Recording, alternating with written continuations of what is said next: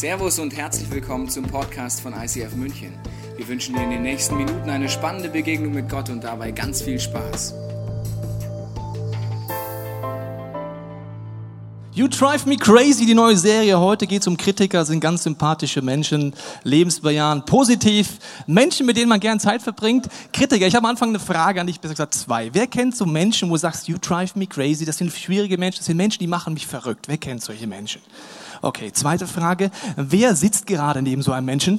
Nicht melden, nicht melden, nicht melden, nicht melden, nicht melden, nicht melden, nicht, gut. Jetzt nicht melden, Mann und Witz. Jetzt nicht melden, ja. Sonst sitzen die ganzen Ehepaare bei der Lebensberatung. Du hast dich gemeldet. Ja. You drive me crazy. Kritik ist ja etwas super. Wenn du lernen möchtest, also wenn du noch jung bist heute Morgen und denkst, welchen Beruf konnte ich wählen, ich empfehle dir, Pastor zu werden. Wenn du Pastor wirst, dann kannst du täglich trainieren, wie man mit Kritik umgeht. Man kann alles kritisieren. Zum Beispiel letztens kommt jemand und sagt, Tobi, du machst immer so Witze an Punkten, die sind nicht witzig habe ich gesagt, ja, das ist ein Gendefekt. Verstehst du? Ich weiß auch nicht. Wenn ich mir danach manchmal die Videopodcasts angucke, denke ich mir, ja, es war echt nicht so witzig, aber irgendwie musste ich diesen Witz, ach, das ist wie so ein Fehler, so, da kommt dann raus der Witz. Ja, oder letztens sagt jemand zu dir, äh, Tobi, also die Kleidung, ja, also ganz ehrlich, warum hast du immer die gleichen T-Shirts an? Das wird langweilig. Da schauen 100.000 Menschen einen Podcast, Videopodcast und äh, Family TV an. Du musst dir andere T-Shirts angucken, an, äh, kaufen. ich sage, ja, du hast ja so recht. Und dann kommt der Nächste zum Thema kleiner Tobi. Also wirklich, immer hast du neue Klamotten. Und dann immer Marken. Klamotten. Ja, hast du zu viel Geld oder was, Tobias? Also egal, wie ich es mache, man kann was äh, kritisieren. Kritik ist etwas, was jeden Tag auf uns einbricht. Oder zum Beispiel, letztens kommt jemand zu mir und sagt, ach nein, eine Kindersäge. Und sagt, Tobi, warum bist du immer so wenig emotional? Sei doch mal emotionaler mit den Babys. Und so. Ja, ich versuch's ja. Seit 13 Jahren trainiert mich meine Frau. Und meine Frau ist Emotionsbündel, Dynamitbündel pur. Sie trainiert mich. Also ihr wisst es, wenn ihr mich länger kennt, selbst bei Hochzeiten sagt meine Frau, bis wie viel ich zählen muss, wenn das Brautpaar weint. Meine erste Trauung war das legendär. Gell? Das ging so, willst du? Ja, ja, okay, küssen, los geht's. Ach, schon fertig, ja, okay. Sagt meine Frau zähl bis zehn. Verstehst du? Also, willst du? Eins, ja, Tränen. Das Schöne ist, bei der Hochzeiten schaut keiner mich an, dann sieht er nicht, dass ich zähle. Eins, zwei, drei fünf, weil jeder schaut das Brautpaar und weint mit. Kritik, man kann für alles äh, kritisiert werden und ich habe ein Zitat gelesen zu diesem Thema Kritik. Äh, bevor ich das lesen möchte, möchte ich noch mal kurz ein Beispiel sagen, zwei Beispiele sagen von, aus der Bibel. Zum Beispiel Mose. Er wurde dafür kritisiert auf den ersten Seiten der Bibel für die Frau, die er geheiratet hat. Er wurde dafür kritisiert, dass er auf die Idee kam, sein Volk Israel aus der Knechtschaft, aus dem Sklaventum rauszuführen. Und gesagt, ey, was machst denn du, Mose? Wir wollten doch nie frei werden. Also selbst wenn ich jemand in Freiheit begleiten möchtest, kann man dafür kritisiert werden. Jesus wurde dafür kritisiert, dass er Wein säuft, das mit Sündern zusammenhängt. Also man kann für alles kritisiert werden. Jetzt kommt ein Zitat von einem American Pastor. Awesome, you can do it. Dream it. Awesome. Craig Rochelle sagte, Loben und Kritisieren sind wie ein Fenster für das Herz eines Menschen. Anders gesagt, wenn ich etwas lobe oder kritisiere, ist das wie ein Fenster zu meiner Seele.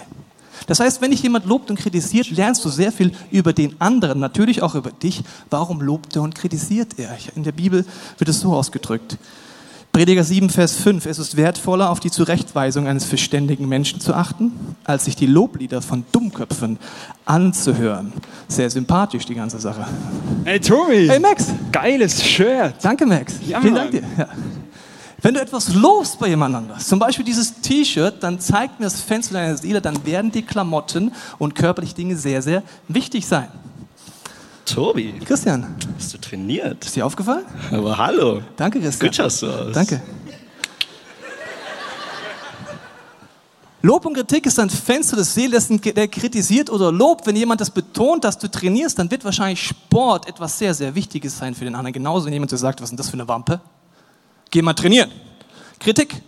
Auch dann hörst du den Wert deines Gegenübers raus. Aber bei Kritik ist es auch so, sie zeigt oft Unsicherheiten und auch Unzufriedenheiten aus in meinem Leben, wenn ich dem Kritiker mal genauer zuhöre. Das kann dann so aussehen. Ah, Und dann das Wetter. Hi Tobi. hallo ihr beiden, geht's euch gut? Ja. Ja, schön. Bis dann. Schönen Tag noch. Sag mal, hast du diese Hose gesehen? Das geht gar nicht. Die Nieten an der Jeans. Dieses Blau, denn? Dieses Blau, nein, also ich glaube, dass diese Hose aus der vorvorletzten Saison ist.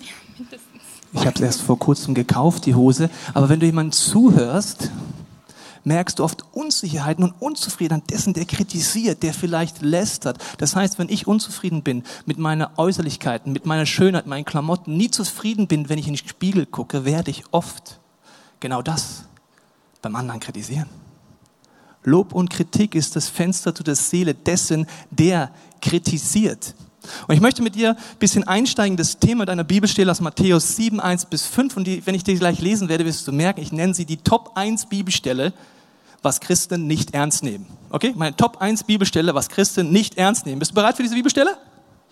Viel Spaß, lass sie zergehen auf deiner Seele. Sie hört so sich auch an. Urteilt nicht über andere. Das Wort nicht versteht man schon mal nicht. Was heißt nicht? Also manchmal vielleicht gar nicht. Okay, nicht über andere, damit Gott euch nicht verurteilt. Denn so wie ihr jetzt andere verurteilt, werdet ihr auch verurteilt werden. Not good, würde der Amerikaner sagen. Und mit dem Maßstab, mit dem andere anlegt, werdet man, wird man euch selber messen. Das sage ich, das ist die Nummer eins Bibelstelle, die Christen nicht ernst nehmen. Nicht ernst nehmen. Lass sie uns mal kurz, nur so zum Spaß, ernst nehmen. Okay? Urteilt nicht. Wenn wir urteilen, sind wir der Meinung, dass die Fakten, die wir zur Verfügung haben, objektiv sind und stimmen. Es gibt keinen Fall auf dieser Welt, wo du alle Fakten hast. Wusstest du das? Ich habe vor kurzem mit einem Freund diskutiert über Fußball. Weißt vielleicht, ich bin FC Bayern-Fan. Und er ist FC Chelsea-Fan. Dann haben wir diskutiert. Und dann habe ich gesagt, ja, so ungefähr, ja, FC Bayern, das sind ja die Guten, die lieben und so weiter. Alles legal erwirtschaftet und aus eigener Kraft. Und FC Chelsea steht für mich so für so einen Verein, wo ein Milliardär immer Geld reinschießt und so weiter. Und haben wir diskutiert und diskutiert. Und irgendwann haben wir gemerkt, wir diskutieren aus Fakten, die wir nicht wirklich wissen. Was hinter den Kulissen läuft, wissen wir nicht. Merkst du spätestens, wenn Uli Hoeneß sich selber anzeigt. Was hinter Kulissen passiert, weißt du nicht, auch bei Konflikten, in der Arbeitsstelle, in der Small Group, mit deinem Partner, du hast nie alle Fakten. Dann sagt Gott, urteil nicht. Weil dein Urteil wird zu 99 Prozent falsch sein, weißt du das? Weil du nie als ein kleines Menschlein alle Fakten haben kannst. Warum tut er das? Was ist die Geschichte dahinter? Etc. Und jetzt kommt der Punkt mit dem Maßstab. Mit dem Maßstab, mit dem du misst, wirst du gemessen werden. Jemand hat gesagt, ein Stratschlag ist auch ein Schlag, wenn er nicht gut gemacht ist, die, die Kritik. Wie bei diesem Punching Ball. Wenn du dagegen schlägst, kommt was zurück. Es schwingt in die eine Richtung und in die andere Richtung. Das heißt, du kritisierst und es kommt auch immer wieder was zurück. Das nennt man dann oft Fight Club. Ich möchte es kurz mit dem Maßstab jetzt erklären. Der Maßstab bedeutet, wenn du so einen Maßstab anlegst, okay, war okay, bisschen schmerzhaft. Wenn das dein Maßstab an andere ist, oh, not good. Wenn das, oh, ich habe es heute Morgen schon mal gemacht, dein Maßstab ist, oh, also wenn das dein Maßstab ist, sagt Gott, diesen Maßstab lege ich an dich an. Das heißt, wenn du sagst, Leiter müssen doch, die sollten doch, der Pastor, der Chef, also meine Frau, die sollte doch, oh, not good. Den Maßstab, den wir an andere anlegen, wird Gott an uns anlegen. Lasst uns noch ein bisschen das genießen, diese Bibelstelle. Das würde bedeuten, dass wir alle anfangen dürften zu hinterfragen, welche Maßstabe lege ich an. In der Kirche, mit meinen Freunden, in meiner Ehe, mit meinen Kindern. Und will ich ernsthaft mit diesem Maßstab gemessen werden? Es geht weiter. Warum siehst du denn jeden kleinen Splitter im Auge deines Bruders, aber den Balken in deinem eigenen Auge bemerkst du nicht? Du sagst, mein Bruder, komm her, ich will dir den Splitter aus dem Auge ziehen. Dabei hast du selbst einen Balken im Auge. Du Heuchler, entferne zuerst den Balken aus deinem Auge, dann kannst du klar sehen, um auch den Splitter aus dem Auge deines Bruders zu ziehen. Auch hier, die Bibelstelle geht weiter, auch etwas, was wir nicht so gerne ernst nehmen. Es gibt ein Sprichwort, vor der eigenen Tür gibt es genug Dreck zu kehren. Kennst du das? Wir reden aber doch so viel lieber über andere, die Ehe des Nachbarns. Warum sich meine Frau unbedingt ändern muss. Warum der Chef sich ändern muss. Die Kollegin, der Pastor, wer auch immer, die Kinder. Wir reden so gerne über andere Menschen, was sie falsch machen. Der Gedanke, der hier ist, ist, du hast einen Balken in deinen Augen. Wenn du diese Einstellung verstehst, fangen wir an zu beten, Jesus, zeig mir meinen Anteil. Bei jeder Kritik, bei jedem Konflikt, bei all den Dingen, zeig mir meins. Ich habe letztens einen jungen Mann diskutiert und er hat mir erzählt, warum die Gemeinde X so schlimm ist und was daran so schwierig ist. Und dann habe ich gesagt, du, ich habe einen Wunsch für uns im ICF, dass wir nicht schlecht über andere Kirchen reden. Ich wünsche mir, dass wir ein Teil der Lösung sind und nicht ein Teil des Problems. Schlecht über Kirchen reden, da denke ich mir immer, haben wir zu wenig zu tun. Hat man zu wenig ehrenamtliches Engagement? Hat man zu wenig Baustellen im eigenen Leben? Muss ich dir helfen, Baustellen zu entdecken? Soll ich dich mehr helfen, dass du dich engagierst? Wenn wir so viel Zeit haben, über andere zu reden, über den Splitter der anderen, entdeckst du den Balken nicht. Vor der eigenen Tür kehren, auch bei Kritik. Wir wollen gerne kritisieren, weil zu kritisieren ist etwas wesentlich Besseres, als kritisiert zu werden. Auch bei der Kritik sind wir oft der Meinung, wir haben Recht. Jesus sagt, fang bei dir an. Fang immer bei dir an, wenn du Kritik hörst, wenn du Kritik gibst. Und die Frage ist, wenn du Kritik hörst, was löst es bei dir aus? Die erste Reaktion, die es oft auflöst, ist Ärger und Emotion. Kennst du bestimmt auch. Jemand kritisiert dich, du bist verärgert. Warum? Du hast dein Bestes gegeben und offensichtlich reicht es nicht, egal ob es dein Partner ist oder jemand anders. Dann sagst du, ja, ist doch normal. Wenn der mich kritisiert, dann muss man sich doch so fühlen. Ist doch logisch, wenn der das macht, muss ich doch die Emotion haben. Zum Glück ist Jesus anderer Meinung. Er sagt, nein, so ist es nicht. Ich mache dir ein Beispiel. Es gibt viele Dinge, da kannst du mich für kritisieren und es macht mir gar nichts aus. Zum Beispiel, wenn du 1860-Fan bist. Viele meiner Freunde sind 1860-Fans und die könnten jetzt kritisieren, ja, du Bayern-Fan und so weiter. Weißt du was? Es macht mir nichts aus. Obwohl es Kritik ist. Warum macht es mir nichts aus in dem einen Bereich und warum macht es mir extrem viel aus im anderen Bereich? Wenn mich jemand angreift und in meine Emotionen eine Reaktion auslöst, dann gibt es einen Angriffspunkt in meinem Leben. Muss ich wiederholen. Wenn dich jemand angreift und Emotionen ausgelöst werden, gibt es einen Angriffspunkt in deinem Leben. Sonst würden gar keine Emotionen kommen. Egal, ob jemand kritisiert, meine Schuhe, meine Hose, wenn es Emotionen auslöst, gibt es einen Angriffspunkt in deinem Leben. Letztendlich kommt jemand zu mir und sagt, Tobi, also ganz ehrlich, die Predigt im ICF, das ist keine Lehre. Das ist so wie so dünne Suppe. Das ist so wie, weiß auch nicht, kannst du nicht mal richtige Lehre bringen? Emotion kommt in mein Leben. Ist doch logisch, wenn der meine Familie, Kirche und so weiter, ist nicht logisch. Es gibt einen Angriffspunkt in meinem Leben und weißt du, was der ist? Ich selber bin niemals, niemals zufrieden mit meiner Predigt. Das heißt, wenn Kritik Emotionen auslöst, gibt es einen Angriffspunkt.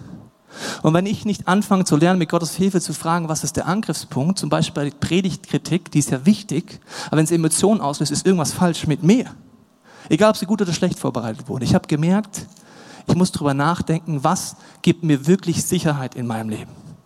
Früher habe ich gedacht, in den ersten Pastorenjahren ist es absolut entscheidend, ob eine Predigt gut ist oder nicht, unterbewusst. Bis ich gemerkt habe, ganz ehrlich, das Entscheidende ist heute Morgen, oder zu Hause am Fernseher, dass du die Veränderungskraft von Jesus erlebst. Ob ich jetzt rhetorisch gut bin, ob der Witz passt oder nicht, ob die Pause richtig gesetzt ist oder falsch gesetzt ist, ob man das Beispiel besser erzählen könnte oder schlechter erzählen. Es ist entscheidend, dass du Jesus erlebst. Sagst du, ja, Pastor, endlich verstehst du das mal. Kannst du auf deine Lebensbereiche übertragen? Das ist ein tiefer Punkt, Heilung zu erleben, dass keine Emotion mehr ausgelöst wird, wenn etwas kritisiert wird. Genauso auch bei Lob. Das kann auch Stolz hervorrufen. Wenn jemand sagt, Mensch, so eine gute Predigt habe ich noch nie erlebt. Jetzt kommt jemand zu mir und sagt, Tobi, ist irgendwas anders mit dir? Du predigst irgendwie so anders. Ich sagte, nee, also ich bin heute Morgen aufgestanden, dann war ich am Klo, war dann was? Nee, dann habe ich mir einen Laptop gesetzt.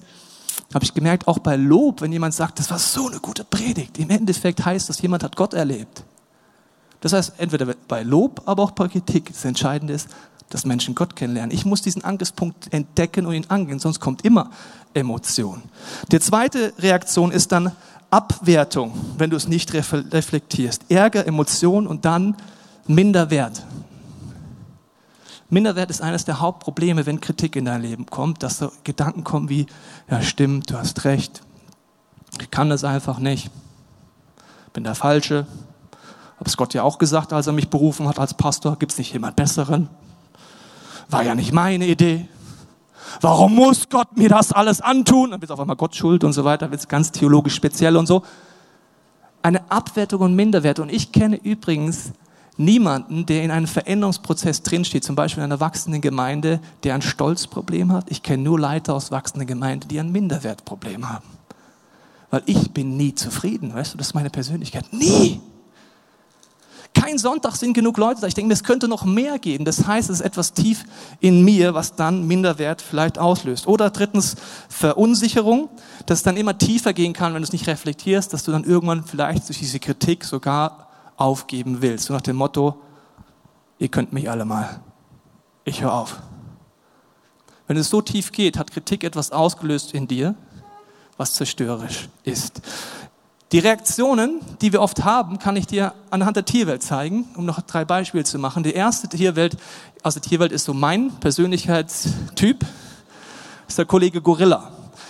Wenn ein Gorilla kritisiert wird, dann will er entweder zurückschlagen mit Argumenten, weil er kann oft gut argumentieren, also nicht nur mit Fäusten, sondern mit Argumenten. Und wenn er es in dem Moment nicht weiß, dann geht er nach Hause, Gorilla, und überlegt sich stundenlang, Argumente und schreibt sie auf. Ich habe so ein Notizprogramm, ich kann mir so viel aufschreiben. Wenn ich kritisiert werde, ich habe so viele Argumente, dann wenn ich Sport treibe, denke ich mir, und das und das, wie so ein Staatsanwalt. Ich sammle für den Rückschlag. Wenn ich das nicht reflektiere, werde ich auch dann nächstes Mal zurückschlagen, bis ich merke, wie arm ist das denn, ich kleiner Gorilla? Ich versuche jetzt einfach nur die Gegenoffensive zu starten, indem ich Argumente sammle, um dann argumentativ die Kritik auszulöschen. Ich weiß nicht, ob du der Gorilla-Typ bist. Wenn ja, willkommen im Club. Übrigens, Fitnessstudio hilft auch nichts. Beim Fitnessstudio denke ich nur noch mehr nach, ja, und deswegen, und deswegen bin ich richtig. Die zweite falsche Reaktion ist der folgende Kollege. Der macht es wieder ganz anders. Also bei Kritik geht er zurück in sein Häuschen als Schildkröte, zieht sich zurück. Dort kann er auch argumentieren, aber er wird nicht zurückschlagen, sondern er bleibt einfach in seinem Häuschen und diskutiert das bis in die Ewigkeit mit sich selber aus. Der Kritiker bei der Schildkröte zieht wie ins Herz ein und du unterhältst dich Gesamtzeit mit diesem Kritiker und musst ihn füttern. Also die Schildkröte ist dort ganz tief drin. Und die dritte Variante ist der Kollege, vielleicht kennst du ihn, kennt ihn jemand? Der Possum. Opossum macht Folgendes. Wenn Opossum kritisiert wird und einfach etwas ausgelöst, macht er nur so. Das nennt man Freeze. Was meinst du dazu? Siehst du es auch so? Jetzt sag doch auch mal was. Hm. Bin im Freeze. Also der wird vielleicht Argumente sammeln, aber der wird nicht zurückschlagen, der wird auch nicht in sein Schildkrötenhaus gehen, der wird einfach sich totstellen. Weil wenn ich tot bin, geht es irgendwie vielleicht an mir vorbei. Das sind drei Reaktionen, die du haben kannst und wenn du Kritik nicht reflektierst, wirst du entweder in diese emotionalen Minderwert- und Verunsicherungsspirale reinfallen oder auf eine dieser drei Arten reagieren. Und ich möchte mit dir heute reden, wie kannst du auf eine göttliche Art mit Kritik umgehen. Und die göttliche Art ist als allererstes konstruktives Hinhören. Man wird andauernd kritisiert und deswegen muss man trainieren, meiner Meinung nach, oder sollte man trainieren, dass man Kritik liebt. Dass Kritik mein bester Freund wird. Nicht mein Feind, sondern mein bester Freund. Ich liebe Kritik. Weißt du warum? Sie bringt mich weiter. Wenn ich konstruktiv hinhöre, selbst in der schlechtesten Kritik kann etwas Wahres drin sein, was meinen Charakter formt, wo Gott mich weiterbringen möchte. Zum Beispiel, in Anfangszeiten des Videopodcasts, waren wir im Kino, damals 1964, vielleicht warst du dabei, im Kino. Und dann kam ein Videopodcast und dann so nach dem zweiten, dritten Mal kam unser Videochef und gesagt, ey Tobi, ich hätte so einen Kritikpunkt. Du bist wie so ein hyperaktives Kind. Du rennst von einer Seite zur anderen Seite. Dann bist du mal richtig laut. Wir können dich gar nicht ausstellen, mal richtig leise. Und du atmest auch zu schnell beim Reden. Also es sah so aus. Ja, und ich sage euch, und das ist überhaupt so. Und weißt du aber, wie so ein Tiger im Käfig. Immer hin und her. Ich dachte, das ist besonders emotional. Und die Kamera, siehst du, die, die kann mich manchmal. Oh. Ihr seid gut. Die haben trainiert, gell? Also da hat er gesagt, Tobi, stell dich doch mal ruhig hin. Ich so, ja, wie denn? Okay, ah, durchatmen stehen bleiben. Diese Kritik hat mir nicht gefallen, hyperaktives Kind, aber er hatte recht. Du kannst so vieles kritisieren, wenn du konstruktiv hinhörst. Oder zum Beispiel an einem anderen Punkt sagte jemand zu mir, Tobi, wenn du Videos aufnimmst, ja, das wirkt total unnatürlich. Du stehst zu diesem Video, machst große Gesten. Dann hat er mich nachgemacht mal kurz, ja. Mein guter Freund, der darf mich nachmachen, ohne dass der Gorilla ihn tötet. Okay, er hat gesagt, schau mal, hast du schon mal einen Galileo-Reporter gesehen, der gesagt hat, das nächste Punkt hat große Auswirkungen auf dein und mein Leben. Da habe ich gesagt, nein, habe ich noch nicht so gesehen. Dann sagt er zu mir, weißt du was? Wir kleben jetzt neben den roten Punkt ein Foto von irgendjemand. Sag mein Freund, deine Frau, irgendjemand. Dann haben wir ein Foto hingeklebt von meiner Frau. Schatz, das weißt du noch nicht, aber du warst daneben den roten Punkt. Und dann habe ich mit meiner Frau versucht zu reden, so ganz natürlich. Das war zwar ein roter Punkt und ein Foto, so. Die ersten Videos waren so bescheiden, liebe Freunde. Aber die Kritik ist wichtig. Ich hoffe, du holst die Kritik, du suchst Kritik, um weiterzukommen. Ein anderer Punkt kritisierte äh, dann jemand, dass er gesagt hat, ja, ähm, Tobi, kann es sein, dass du, wenn du lange redest, die Stimme nach oben geht? Wieso ist mir noch gar nicht aufgefallen? Das war auch im Kino so. Mann, war das toll. Das hat gestimmt. Ich habe schlecht geredet. Dann bin ich zur Logopädie, Logopädie gegangen. 20 Stunden Logopädie. Mann, war das hobbylos. Immer so Babu, ba, ba. Und Vokale. Uh. Super, ich habe da 20 Stunden investiert, damit meine Stimme nicht mehr hochgeht. Alles Kritik, die ist wichtig. Und ich habe definiert in meinem Leben, und das empfehle ich dir sehr, wenn du konstruktiv hinhören kannst, weil manche Kritik ist liebevoll gebracht, manche können Kritik geben, manche können es nicht dass du Leute definierst, die dir die Meinung sagen dürfen. Ich habe definiert meine Frau, das Leitungsteam, zwei Coaches, die nicht in diesem Movement sind, die mir regelmäßig Kritik geben sollen und auch müssen. Die Sektenbeauftragten der katholischen evangelischen Kirche treffe ich zweimal im Jahr mit einem einzigen Ziel, mich zwei Stunden kritisieren zu lassen. Wow, ist das toll. Weißt du warum? Wenn du schaffst, den Ärger, die Angriffspunkte wegzunehmen, lerne ich jedes Mal extrem viel. Und ich stelle diesem Team, wenn jemand mich kritisiert, die Sachen zur Verfügung und frage, ist an dieser Kritik, die schlecht vorgebracht wurde oder gut, etwas Wahres dran? Ja oder nein? Weil keiner mag Kritik, jeder mag einfach nur geliebt werden. Deswegen definiere diese Menschen. Wenn es deine Small Group ist, dann sag den Leuten, ich will, dass ihr mich liebevoll kritisiert. Ich will, dass wir Dinge prüfen dürfen. Wenn du sie vorher definiert hast, ist es viel einfacher. In Sprüchen heißt es dazu, Sprüche 15, wer auf hilfreiche Ermahnung hört, den kann man klug nennen. Wenn du jeden Tadel in den Wind schlägst, schadest du dir selbst. Wenn du dir etwas sagen lässt, dann gewinnst du an Einsicht. Konstruktives Hinhören. Der zweite Punkt ist, Gib eine Antwort, wenn Infos fehlen. Das ist nicht verteidigen. Es ist nicht Feiglab, sondern einfach, wenn Infos fehlen. Zum Beispiel. Deswegen sagt jemand zu mir, Tobi, warum muss es immer so dunkel sein im ICF? Können wir es nicht heller machen? Da habe ich zu ihm gesagt, nein, das können wir nicht, weil es ist deswegen dunkel, damit Menschen im positiven Sinne in diesem Raum anonym bleiben dürfen. Wenn du zum ersten Mal kommst, wenn du, dich, wenn du weinen musst, wenn du lachen musst, musst du das Gefühl haben in dieser Kirche, darfst du das Gefühl haben, dass du nicht beobachtet wirst. Deswegen tun wir das. Das ist nicht verteidigen, da haben Infos gefehlt. Oder an einem anderen Punkt sagt jemand zu mir, Tobias, ich finde das so dermaßen daneben, dass Lebensberatung im ICF Geld kostet. Das heißt, wenn du in seelsorgerliche oder therapeutische oder Coaching-Prozesse gehst, das geht doch nicht. Wir sind eine Kirche. Ich habe gesagt, ja, es gibt immer einen Grund in dieser Kirche. Darf ich ihn dir erklären? Wir haben gemerkt durch Untersuchungen, dass die Heilungschancen um ein Vielfaches größer sind, wenn meine Coaching, meine Seelsorge oder meine Therapie etwas kostet. Das sind Untersuchungen, deswegen tun wir das. Wenn es am Geld scheitert, daran scheitert es nie in dieser Kirche, aber es gibt einen Grund. Diese Info muss ich dir geben, wenn du mich kritisierst, weil sonst deine Fakten nicht ausreichen. Habe ich am Anfang gesagt, die Fakten reichen ja nie aus. Oder letztens sagt jemand zu mir, Tobi, ich finde es wirklich sehr schade, dass das Kinder-ICF da drüben im Salon nur diesen einen Raum hat. Die geben ihr Bestes, die reißen sich den Hintern auf für Kinder und die haben keinen Platz, Altersgruppen richtig zu aufzuteilen. Und den meisten Kritikpunkten, die kommen, muss ich den Leuten recht geben. Aber weißt du, was mein Wunsch immer ist? Ich sage, ich lade immer jeden ein, der etwas kritisiert, ein Teil des, der Lösung des Problems zu werden. Das ist für mich ein göttlicher Ansatz. Was bedeutet das? Ich habe zu der Person gesagt, du hast recht. Kinder- und Jugendarbeit in unserer Kirche ist keine Ergänzung von unserem Herzschlag, sondern es ist das Allerwichtigste. Ich wiederhole das gerne nochmal, für jeden, der älter ist, fühlt sich jetzt mal kurz angegriffen. Kinder- und Jugendarbeit ist für mich das Allerwichtigste. Weißt du warum? In Kinder- und Jugendjahren werden Entscheidungen getroffen, die lebenslange Auswirkungen haben. Mein Traum ist, als wir diese Kirche angefangen haben, habe ich gesagt, ich will eines Tages, wenn wir das alles übergeben an die nächsten Generationen, dass wir die Kirche an sich in Deutschland auf eine bessere Art und Weise übergeben, als wir sie vorgefunden haben. Dass die Generationen nach uns an einem anderen Punkt anfangen können, als wir angefangen haben. Mein Wunsch ist, dass jede Altersgruppe Platz hat, dass sie Räumlichkeit haben, dass wir mehr als genug Mitarbeiter mit einer Leidenschaft haben für Kinder und Jugendliche. Dann habe ich zu ihm gesagt, möchtest du ein Teil der Lösung werden? Fang mit an zu beten. Dass Menschen Kinder- und Jugendarbeit anders sehen. Nicht als, das muss auch mal jemand machen, das sollte doch jemand tun, sondern mit Leidenschaft. Fang mit mir an zu beten. Dass es Menschen gibt, die Ressourcen und Geld geben, dass wir hier in der Nähe anfangen können, Räumlichkeiten dazu zu mieten. Das ist eine Finanzfrage. Fang mit mir an zu beten. Überleg, ob du ein Teil der Lösung wirst.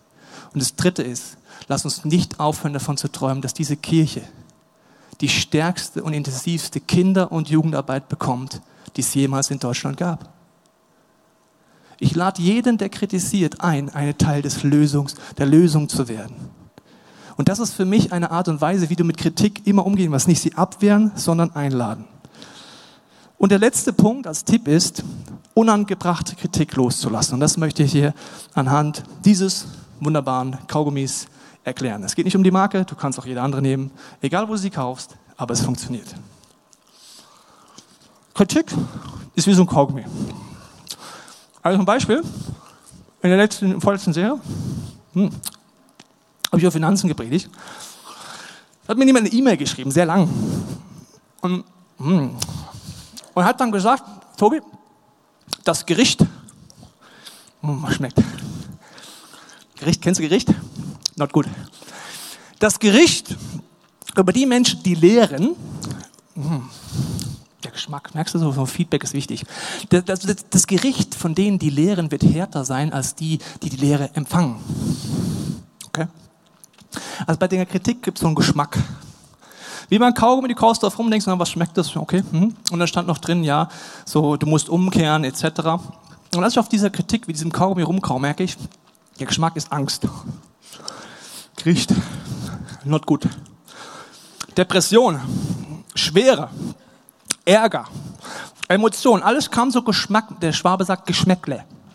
Die Kritik hat Geschmäckle wie so ein Kaugummi. Du kaufst drauf rum und überlegst dir, was kommt da raus. Und deswegen habe ich dir gesagt, jetzt ist es absolut wichtig, dass ich ein Team definiert habe, die mit mir prüfen. Ich habe gesagt, hey Jungs, Mädels, habe so ein Kaugummi bekommen. Gericht und über mich und Tod und so weiter. Das löst ihr mir aus, was liegt dran. Und dann haben sie gebetet, sie haben Gott gesucht und haben gesagt, Tobi, wir glauben, dass, diese, dass dieses Feedback, diese Kritik nicht berechtigt ist. Okay, aber den Geschmack habe ich jetzt trotzdem im Mund. Worte haben Kraft. Der nächste Schritt ist, und das ist ganz wichtig bei Kritik, drauf rumkauen, den Geschmack rauszuholen, die Essenz dieser Kritik rauszuholen, durch konstruktives Zuhören, durch Leute, die mir helfen, und dann das rauszufiltern, was wirklich dran ist, und dann musst du diesen Kaugummi wieder ausspucken. Wenn du nicht ausspuckst, wird entweder Stolz in deinem Leben kommen, weil du dich besonders toll fühlst, oder Minderwert. Du wirst dich mit dem Kritiker in deinem Herzen, wie ich es vorhin bei der Schildkröte gesagt habe, immer weiter unterhalten, anstatt Freiheit zu haben. Was bedeutet das für mich?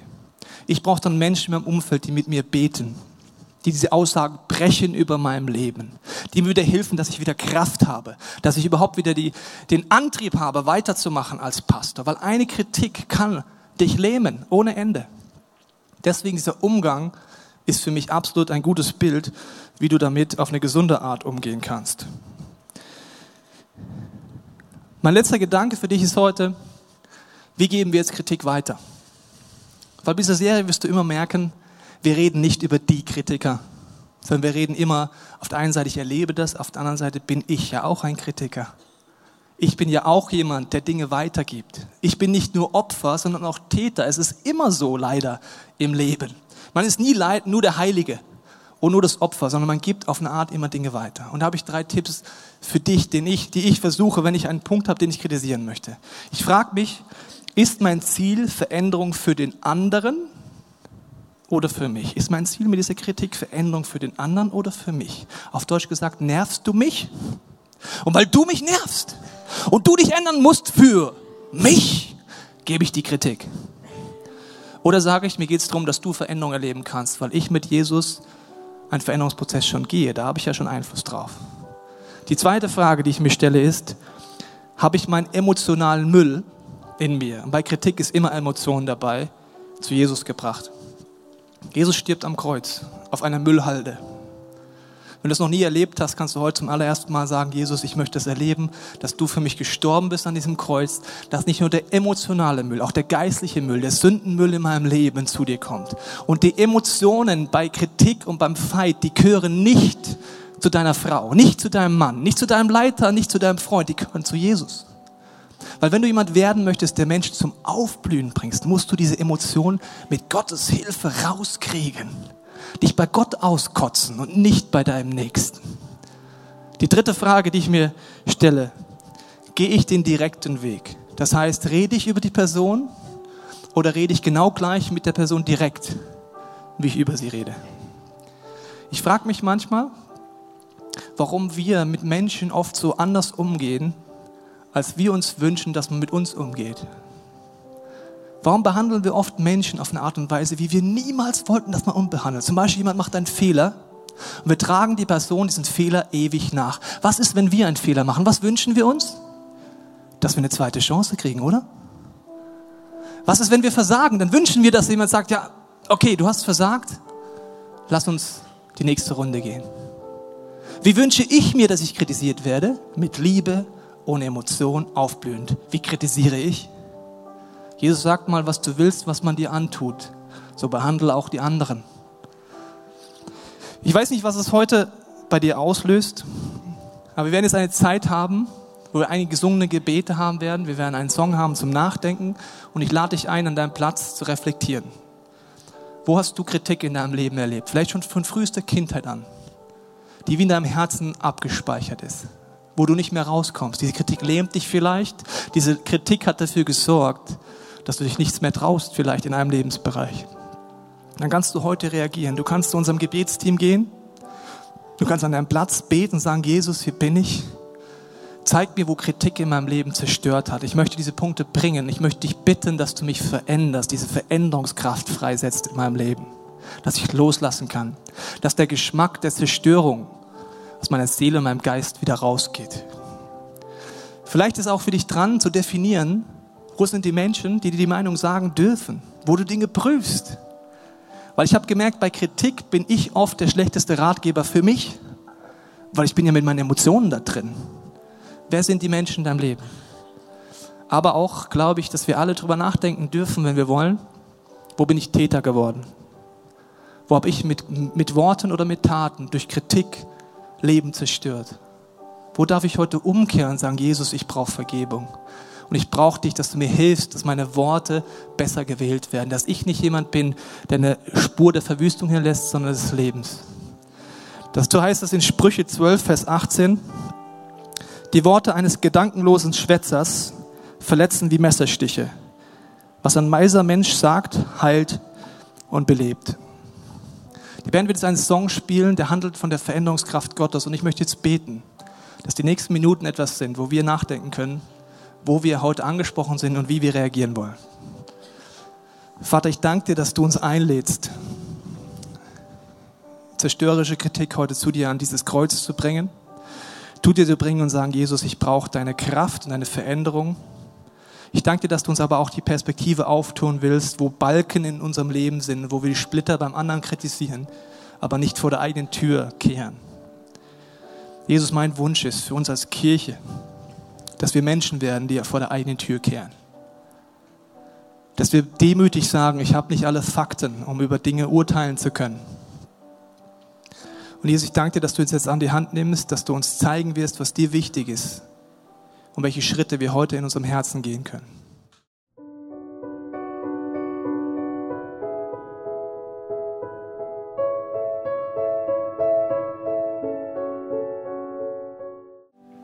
Ich glaube, dass manchen von uns bei diesem Thema auch so geht, dass wir Angst vor Kritik haben. Dass man dann in eine Falle tritt, die heißt, ich will es jedem recht machen. Ich möchte ein Beispiel aus der Bibel machen, wie unmöglich das ist. Es gibt zwei Menschen, Johannes der Täufer und Jesus. Johannes der Täufer lebte als Asket in der Wüste, trank kein Alkohol, lebte ganz, ganz einfach und predigte immer wieder die gleiche Botschaft, dass man umkehren soll und zu Gott zurückkehren. Die Leute kritisierten ihn dafür, sagen, Mensch, Johannes der Täufer, es trinkt doch auch mal was. Du musst auch mal das Leben genießen. Was ist los mit dir? Da kam Jesus. Er war auf Partys. Er trank Wein und zu seinen Lebenszeiten sagte der Fasten meine Jünger noch nicht. Das passiert erst, wenn ich mal tot sein werde. Und die Leute kommen zu Jesus und sagen, kannst du nicht ein bisschen mehr sein wie Johannes der Täufer? Du bist ein Weinsäufer. Du trinkst die ganze Zeit. Du hängst mit Sündern rum. Du solltest immer die gleiche Botschaft bringen wie Johannes der Täufer. Zwei total unterschiedliche Lebensweise. Beide werden kritisiert. Ich glaube, wenn du Angst vor Kritik hast, dann wirst du in einem Gefangenschaft leben, es allen recht zu machen. Ich glaube, Kritik sollte in unserem Leben etwas werden, was wie ein Freund wird. Nicht, weil ich mir jede Kritik anhören muss, sondern einfach, dass ich sage, Gott, ich will lernen von dir, mit der Hilfe von dir und meinen Freunden. Und ich möchte jetzt beten, dass die nächsten Minuten etwas sind, wo wir ein Stück mehr durch Gottes Veränderungskraft von Menschen werden, die Kritik annehmen können, Kritik gesund weitergeben können und aufblühen.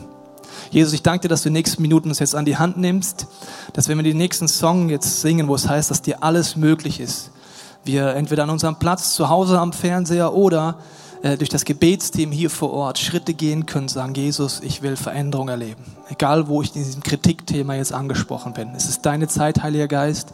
Klopf an unsere Herzenstür, sodass wir es verstehen, ganz egal, wo wir uns befinden auf deiner geistlichen Reise.